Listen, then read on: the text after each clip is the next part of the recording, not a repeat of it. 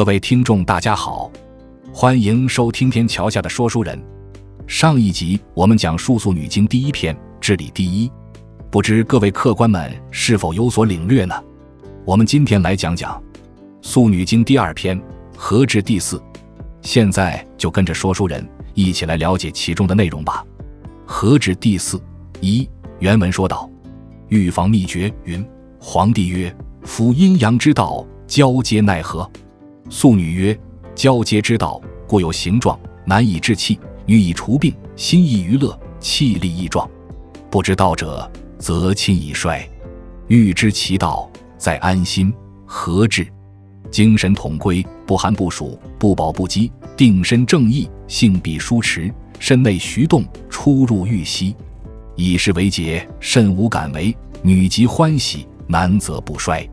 又云：皇帝曰。”今欲强交接，欲经不起，面残易羞，汗如珠子，心情贪欲，强助以手，何以强之？愿闻其道。素女曰：“帝之所问，众人所有。凡欲皆女，故有经济，必先和气，欲经乃起。顺其五常，存感九步。女有五色，神所足后。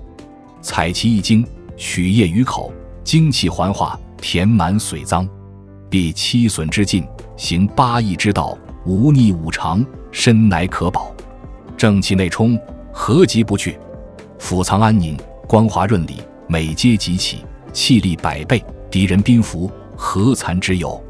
此段意思为：预防秘诀中记载，皇帝问素女曰：“与交接之时，该如何符合阴阳呢？”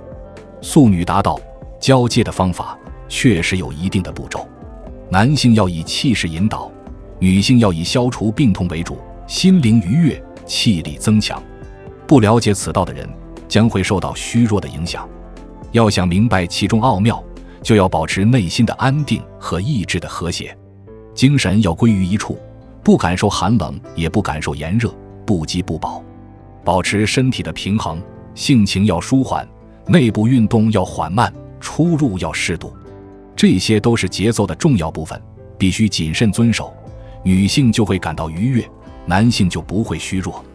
预防秘诀又记载，皇帝问素女曰：“如果现在想要强化交接，但欲精却不举起，面色羞愧，汗水如珠子，贪欲之心迫切，尝试一手强行，有什么方法可以强化呢？请告诉我。”素女回答：“陛下所问的情况，其实是众多人的共同疑惑。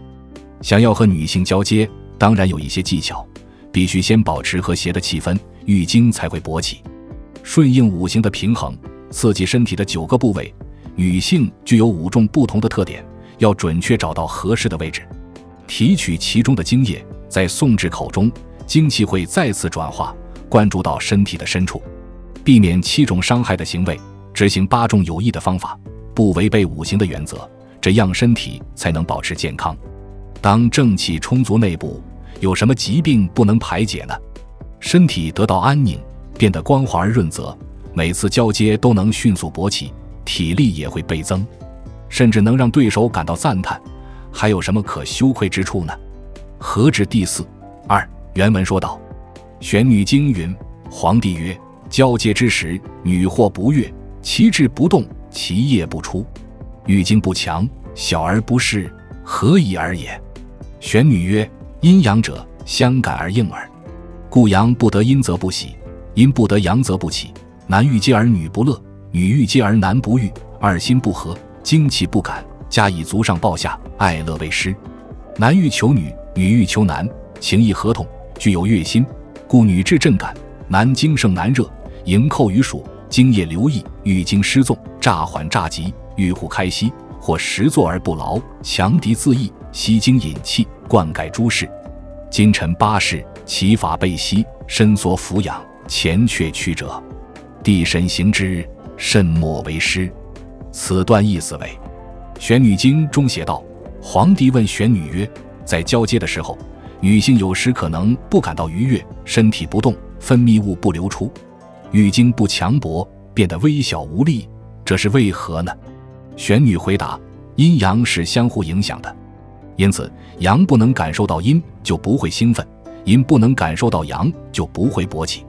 当男性渴望交接，但女性却不情愿，或者女性渴望交接，但男性却不愿意，这样两人的心意不一致，精气无法共鸣，再加上一些不当的行为，还未开始爱乐就着手行动。